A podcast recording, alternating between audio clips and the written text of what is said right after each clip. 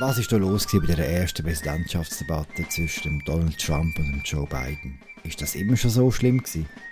Und immer die gleiche Frage, wem nützt das jetzt? Und damit herzlich willkommen zu einer weiteren Folge von Entscheidung 2020 im Podcast von Tamedia zu den Wahlen in den USA. Mein Name ist Philipp Loser, ich schätze hier mit Alan Cassidy, im USA-Korrespondent von Tamedia und zur Einstimmung ein bisschen von dem. I'm not here to call out his lies. Everybody knows he's a liar. But you I just agree, want to make you're- sure. you're the I, liar. I, I, I want to make sure. Graduated last in your class, I, not first in your I, class. I want to make Mr. sure. President, can you let him finish, sir? No, he doesn't know how to do that. You know what? You're Absolutely wait, not stop. You're true. on tape You're, doing it. you're going to Not have tape. true. gentlemen. I, I hate to raise my voice, but I see it seems to be. Why should I be different than the two of you? Etwa so jetzt tönt am Dienstag zu oben in Cleveland, wo Joe Biden mit Donald Trump die erste Präsidentschaftsdebatte äh, unternommen hat. Alan, wie war es? Ja, die Highlights, die wir jetzt gerade gehört haben, in Anführungszeichen Highlights, so war etwa die ganze Debatte. Gewesen. Eine Schlammschlacht, ein Hickhack, eine ziemlich peinliche äh, Veranstaltung über weite Phasen. Und ich glaube nicht, dass irgendjemand, der eingeschaltet hat, und es gibt ja immer noch Amerikaner, die schalten extra ein, um das erste Mal so die Kandidaten gegeneinander zu sehen, weil sie vielleicht vorher nicht so mit Politik sich befasst haben. Ich glaube nicht, dass irgendjemand von denen jetzt wirklich einen Erkenntnisgewinn gehabt nach dem oben. Was man sich ja häufig fragt vor so einer Debatte, wie wichtig ist die tatsächlich für den Entscheidungsprozess vom einzelnen Wähler und von der einzelnen Wählerin? Ja, das ist eine alte Debatte, die kommt alle vier Jahre. Und es gibt Beispiele dafür, also so, äh, Debatten, die quasi etwas verändert haben in den Umfragen und es gibt Beispiele dagegen.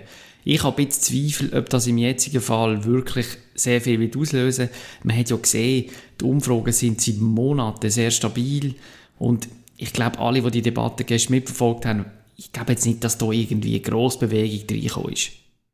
Bevor wir uns trotzdem auf die einzelnen Themen einlösen, zwei allgemeine Fragen vorher. Warum der Trump so hässlich gestern? Ein Teil ist aber seine Person, oder? Wo wir jetzt alle kennen, nach vier Jahren. Und ein Teil ist wahrscheinlich auch ein gewisses Kalkül. Er hat, ich finde, mein Eindruck ist er hat versucht, den beiden aus der Fassung zu bringen, ihn von der Rolle zu bringen, was ja eigentlich nicht so schwierig ist bei beiden, wo, wo nicht ein sehr guter äh, Debattierer ist, oder? Und ja, vielleicht der Trump, muss man auch sehen, oder? Der hat sehr viel zu verlieren. Er ist zurück in den Umfragen, er hat irgend eigentlich etwas gebraucht, was sich verändert in dieser Debatte, oder? Und ich glaube, darum ist er da quasi all in gegangen und hat äh, sich irgendwie aufgeführt wie ein menschlicher Bulldozer. Ähm, ein Kollege von mir hat es genannt, ein Gorilla in einem Kostüm. Oh Gott. Am Schluss von der Debatte ist es ein bisschen so gesehen, ehrlich gesagt. Das ist, äh, am Anfang ist es einfach dominant gewesen, oder? So ein bisschen, ja, er ist der, der starke Mann im Raum etc. Und am Schluss ist es einfach, glaube ich, ein bisschen gekippt ins Überaggressive. Mhm. Die Hürde, die man im, im Joe Biden angestellt hat, ist, ja- ist ja nicht so hoch gewesen. Im Vorfeld von dieser Debatte ist die grösste Angst gewesen, schafft es der ehemalige Vizepräsident 90 Minuten ohne Aussetzer und ohne Teleprompter, hat er die Hürde übersprungen. Ja, so knapp hat er sie übersprungen. Also ich glaube, gestern oben sind Millionen von Amerikanern am Fernsehen gesessen und sind wahnsinnig nervös. Ich habe jetzt SMS geschrieben mit einer Frau, mit einer Wählerin, die ich vor ein paar Tagen getroffen habe für eine Geschichte. Und äh, also, die hat irgendwie schon nach fünf Minuten geschrieben, also das ist eine beiden Anhängerin, dass sie sich äh, ein dritte Glas Whisky holt und so. Also ich glaube, der beiden hat es wirklich niemandem einfach gemacht. Und in, am Anfang ist er schwach gewesen, unsicher und ich habe auch gedacht, du, also übersteht er jetzt die nächsten 90 Minuten. Er hat sich dann aber gefangen, muss man ehrlich sagen. Ist dann äh, einigermaßen schlagfertig gewesen. Er hat sich nicht zu viel verredet für seine Verhältnisse. Aber ja, man muss sagen, eben, die Hürden an ihn, wo alle an ihn anlegen, sind ja wirklich tief. Er ist, er ist schon blutleer, er ist, ist nicht sehr energievoll. Ich glaube, also ja, das ist ja so, das kann man ja nicht bestreiten, oder? Aber ja, er hat es durchgeschafft durch oben ohne gröberen Aussetzer. Bravo. Äh, Bravo. was nehmen wir mit jetzt von dem, von dem oben? Bei verschiedenen Themen. Sagen wir, äh, ein wirklich grosses Thema war Corona gewesen und die Bewältigung von der Pandemie. Hat es so irgendetwas gegeben, wo, wo man gesehen hat, es ist wirklich ein grosser Unterschied zwischen den beiden? Es hat schon Unterschied gegeben in Filmen, aber eben, muss schon sagen, ich habe mich auch darauf vorbereitet, ja, ich schreibe jetzt da etwas über fünf inhaltliche Momente von der Debatte oder so. Und es ist einfach furchtbar schwierig gewesen, oder? Weil es ist schon nicht wirklich da darum gegangen. Es ist einfach wirklich ein, eine peinliche Veranstaltung gewesen, ein Chaos.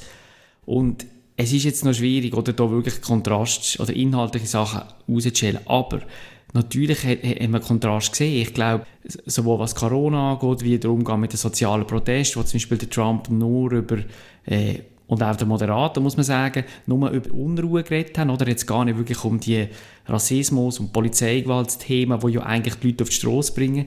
Dort hat man Kontrast gesehen, man hat es bei Corona gesehen, wo der Trump immer noch nicht wirklich eine gute Antwort darauf hat, warum seine Regierung so versagt hat beim Umgang seine, seine damit. Antwort war, dass es beim beiden noch viel schlimmer gewesen wäre. Wenn er Präsident gewesen wäre, wären zwei Millionen Leute gestorben. Oder? Hat er glaub gesagt. Ja, das ist ja ehrlich gesagt für einen Amtsinhaber, oder? Wo, ist das ja eine erschütternde äh, Art und Weise, sich zu rechtfertigen, oder? Ja, bei dir wäre es noch viel schlimmer gewesen. Also ich weiß nicht, wie viele Leute da jetzt das gesehen haben und dachten, okay, das ist ein schlagendes Argument, oder? Und, und was auch dazu kommt, gerade bei Corona, oder? Der Biden, finde ich, hat dort seine besten Momente gehabt. Er hat dort ähm, oft direkt in die Kamera, direkt in, in, sich an die Zuschauer gewendet, hat gesagt, viele von euch haben jemanden verloren, sind betroffen von dieser Pandemie und äh, der Präsident hat daran Mitschuld, oder? Er hat, hat euch belogen über das Ausmaß. Er hat alles abgespielt. Er hat zu wenig gemacht, um Schulen und Geschäfte zu unterstützen, wieder in eine Art Normalbetrieb zurückzukommen. Ich glaube, das sind in beiden seine besten Momente und der Trump hat dort nicht wirklich gut ausgesehen. Du hast vorhin ein Rassenthema angesprochen. Was war mit diesen Proud Boys, gewesen, mit der, mit der Gruppierung von äh, sind das Neonazis oder was ist White Supremacists? Was ist genau? Ja, es sind Rechtsextreme. Also man könnte es da in lange Diskussionen gehen, was genau der Unterschied ist zwischen denen und anderen, oder? Aber es sind Rechtsextreme. Und der Trump hat sich nicht distanzieren von denen. Das ist, glaube ich, der Punkt, oder? Das ist so. Und er ist gefragt worden vom Moderator, man muss ja sehen, die Proud Boys und andere Gruppen sind jetzt bei diesen Protesten auch äh, immer wieder rum gewesen. In Kenosha hat ja ein Milizionär, der ist jetzt nicht Mitglied von von diesen Proud Boys, aber eben, es sind ja- es ist ein Sammelsurium an, an Gruppen, was da gibt, oder? Hat ja auch zwei Leute verschossen. Also, und auch das FBI sagt übrigens, dass die grösste äh, Bedrohung, wo ausgeht von irgendwelchen Gruppen, oder? Für, für den Frieden im Inland, geht aus von rechtsextremen Gruppen. Also, das ist jetzt nicht irgendwie einfach etwas, äh, das ist eine tatsächliche Bedrohung. Darum ist die Frage auch ich an. Und der Trump hat einmal mehr, muss man sagen, sich schwer da sich klar distanzieren von, von, so, von so Gruppen. Er hat dann schon irgendwie wie immer, oder? Einen Halbsatz gesagt, aber dann das gerade relativiert mit, dass Linksextreme ja viel schlimmer sind. Und dann, du hast es angesprochen, ist der Moment gekommen, ähm, wo er dann gesagt hat, also gut, dann distanziere ich mich halt und dann hat er gesagt, stand back and stand by und äh, grob übersetzt, oder äh, nehmt euch zurück und, und, und wartet mal ab. Und dann hat er dann gesagt, es muss jemanden geben, der diesen Linksextremen muss auf die Finger schauen muss. Und wenn man schaut, man muss ja gar nicht, man muss ja gar nicht sagen, ja, ihr Medien oder was auch immer tun jetzt den Trump äh, überinterpretieren. Man muss ja nur schauen, was die Proud Boys selber ähm, finden. Die haben mit diesem Satz ihre T-Shirt drucken. Die Was haben, äh, am, am Dienstag oben, oder wie? das, hat, das haben wir können lesen, ja. Dass die schon haben, einfach das, das Spruch, auf jeden Fall haben die den Spruch gefeiert, oder? Also die sehen das einmal mehr, wie es schon nach Charlottesville, nach anderen so Anlässen und, und, und auch Debatten, sehen das als Bestätigung dafür, dass da einer ist, wo sie nicht, äh, wo sie eigentlich, oder im Insgeheimen zumindest, eigentlich gar nicht so schlimm finden, wenn sie ihm nützt, dass da so Gruppen rum sind, oder? Ähm, und ja, ich glaube, das, das, das muss man einfach festhalten, oder? Das ist passiert an dieser Debatte und das ist ja eigentlich schockierend. Dass der, der amtierende Präsident in einem Land, das so aufgeheizt ist, ähm, so etwas sagt. Okay, aber es ist auch eine gewisse Systematik bei ihm. Äh, der Auftritt jetzt mit den beiden ist ja der erste gewesen, nachdem bekannt worden ist, dass der äh, Trump wahnsinnig wenig Steuern äh, gezahlt hat die letzten paar Jahre. Äh, ich glaube im Jahr, wo, wo er Präsident geworden ist, 750 Dollar Bundessteuer. Hat er da eine gute Erklärung gehabt, warum er so wenig Steuern abgeliefert hat? Nein, er hat einfach gesagt, er hat Millionen bezahlt und eigentlich gesagt, also er hat weder direkt besprochen, äh, bestritten, Entschuldigung. Er hat aber gesagt, er hätte Millionen an Steuern gezahlt. Ich glaube aber in dem Moment, für, für mich ist ein bisschen eine verpasste Chance für Biden. Ich meine, eigentlich wäre es ja nicht schwierig gewesen, das jetzt wirklich dem Trump wirklich um die Ohren zu hauen. Oder er, das betrifft ja eigentlich den Kern von seiner ganzen Persona, zumindest wie er 2016 war. Ich bin der, der Mann vom Volk, Populist. Trump hat ja vor vier Jahren davon geredet, dass die Reichen endlich müssten mehr Steuern zahlen müssten. Mhm. Auch er selber, etc., etc., das hat er alles gesagt. Und es wäre ja eigentlich einfach gewesen, dem etwas entgegenzuhalten und zu sagen, schau, das ist, das ist jetzt dem sein Populismus, oder das ist dem äh, Einsatz für euch, ihr zahlt Steuern, er zahlt keine. Der beiden, finde ich, hat da ein bisschen umgegeiert und irgendwie nicht viel, nicht viel gescheit gesetzt. Und dann muss man sagen, hat der Trump einen guten Punkt gehabt. Er hat mehr oder weniger, wenn man sich paraphrasiert, gesagt, dass ja unter den Biden und Obama die gewisse auf diesen Steuerschlupflöcher, also wenig geschaffen worden sind und sie haben immer noch bestanden, oder? Und das ist natürlich auch nicht falsch. Es ist ja so, dass die das Steuersystem ist schon lange ungerecht, es wird schon lange ausgenutzt von reichen Leuten und es hat bis jetzt noch keine Regierung äh, etwas wirklich daran geändert, auch nicht die Obama-Biden-Regierung, die vor an der Macht ist. Steuern, Rassismus, Corona, all das zielt am Schluss nur auf, auf einen Moment, oder? Und das ist im, im November, wenn es wirklich, wenn wirklich die Wahlen sind. Äh, was dann passiert, das ist ziemlich unklar. Wir hören einem Joe Biden zu, was er gesagt hat. When the votes are counted and they're all counted, that will be accepted. If I win, that will be accepted. If I lose, that'll be accepted. But by the way, if in fact he says he's not sure what he's going to accept, well, let me tell you something. It doesn't matter because if we get the votes, it's going to be all over. He's going to go. He can't stay in power. It won't happen. It won't happen. Ja, er Joe Biden tut recht eindringlich den Leuten, den Leuten sagen, dass ihre Stimme zählt. Und dass, falls der beiden Günther Trump tatsächlich aus dem Weißen Haus geht. Das ist ja auch etwas vom Verrücktesten an dieser ganzen Präsidentschafts-, äh, an diesem Wahlkampf auch. Die Ungewissheit, was passiert, wenn der Biden gönnt. Geht der Donald Trump wirklich? Und er selber, der Trump, hat ja eigentlich recht deutlich gesagt, nein, ich bleibe im Fall. Ja, er sagt ja weniger, dass er bleibt, er sagt in dem Sinne, was er primär sagt, ist, er streut totale Zweifel, dass die Wahl überhaupt ein legitimes Ergebnis wird produzieren, oder? Das ist sein Kalkül. Und das, was wir beim beiden jetzt auch gehört haben, ist ja etwas vom Allernormalsten, wo, wo ja auch die amerikanische Demokratie äh, seit ihrer Gründung eigentlich ausmacht, oder? Der friedliche Machtübergang, mhm. was es jedes Mal noch gegeben hat. Und dass man sagt, ähm, ich akzeptiere das Resultat, egal ob ich verliere oder gewinne. Und dass der Trump das nicht macht, das ist jetzt eben nicht nur in der Debatte gewesen. Es ist, äh, seit Wochen geht das ja eigentlich so, das finde ich etwas, was mir erschreckend steht, da in dem Moment, auch wenn man da ist und das von eurem, also das finde ich, äh, da wird jetzt ein Norm gebrochen, wo, wo, wo wahnsinnig ist, oder? Und da kommt man nachher an Grenzen, wenn man einfach zwei Kandidaten vergleicht, da geht es jetzt nicht mehr um irgendwie, hat der eine eine andere Vorstellung von der Staatsquote oder mhm. da, da geht es um Fundamentales, oder? Da geht es um die Frage, ob sich jemand noch auf dem Boden von der Demokratie bewegt oder nicht. Und, und, und, und was man in der Debatte einmal mehr gesehen hat, ist, ist, dass der Trump versucht, die Zweifel zu sein, dass er sagt, oder es wird gar kein legitimes Ergebnis geben und wenn ich verliere, dann, dann ist es Betrug, der Folge von Betrug. Und jetzt kann, vor vier Jahren hat er das ähnlich auch gesagt, oder? Er hat sich auch dort geweigert, ähm, eigentlich die gleiche Frage zu beantworten. Aber es ist halt ein Unterschied. Er ist dann nicht Präsident, er ist dann Kandidat gewesen.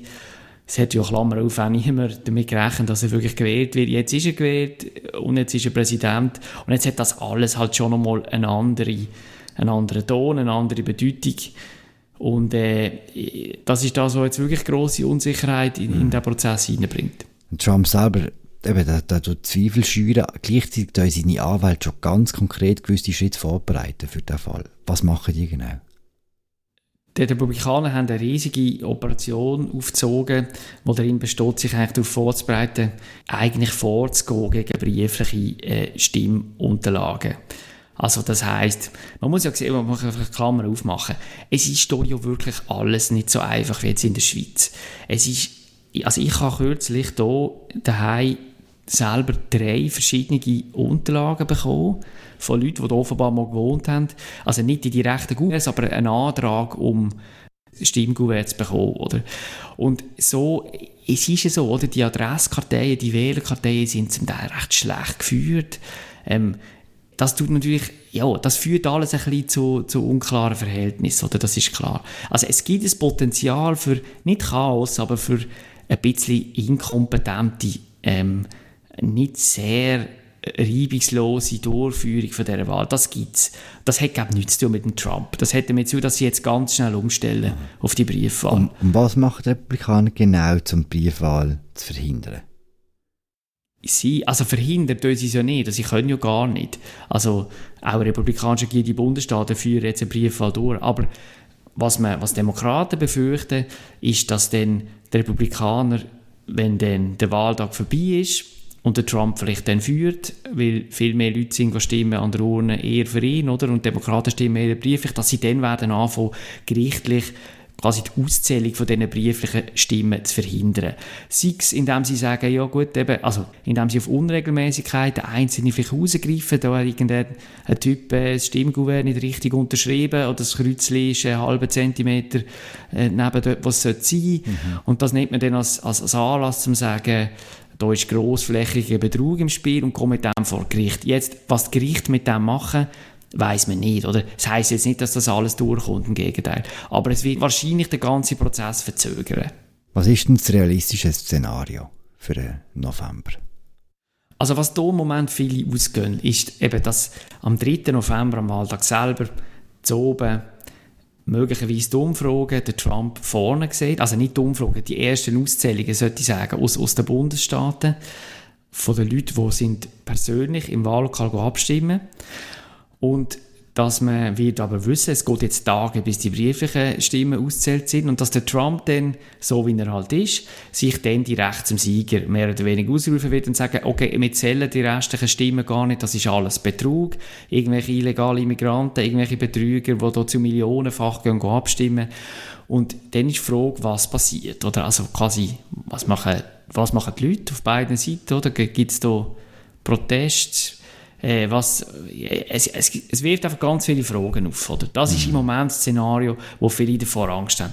Ob es dann auch eintrifft, ja, weiß man nicht. Hm, und was denkst denn du, was passiert?